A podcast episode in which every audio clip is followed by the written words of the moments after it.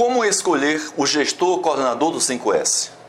Em uma empresa que o 5S não tem gestor ou todos se dizem gestores na fase de implantação, o resultado tem sido o mesmo. O 5S não se desenvolve.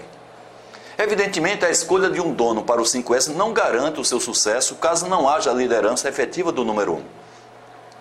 É importante que o 5S tenha um dono, uma pessoa ou um comitê responsável pela sua coordenação na empresa. A necessidade de uma dedicação integral depende de cada empresa, evidentemente.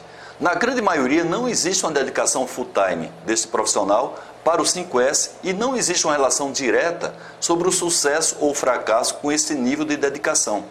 Normalmente, o gestor é uma pessoa estrategicamente selecionada pelo seu perfil, independente do setor.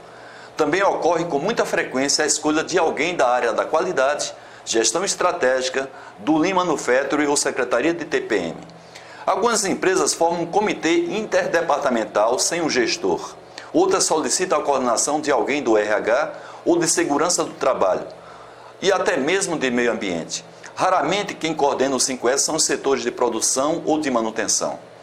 A minha experiência tem demonstrado a importância da escolha certa do gestor, independente de qual órgão ele está alocado, contanto que tenha autonomia.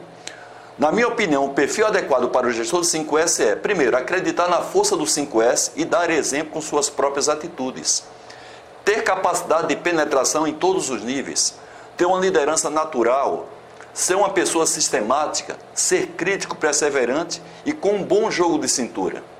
As principais atividades do gestor, do gestor de 5S são as seguintes: estruturar o comitê de implantação, coordenar a elaboração do plano de implantação, acompanhar as ações previstas no plano, agendar e realizar reuniões com o comitê, responder pelo 5S perante o alto escalão coordenar as avaliações e analisar os resultados, prever e buscar recursos para a promoção do 5S, participar de eventos internos e externos relacionados ao tema, estimular visitas periódicas pela alta direção com foco em 5S em áreas de sua liderança, acompanhamento da execução do plano de implantação, sistematicamente verificando se os prazos previstos estão sendo cumpridos, fazer as revisões necessárias e detectar possíveis distorções entre o previsto e o real.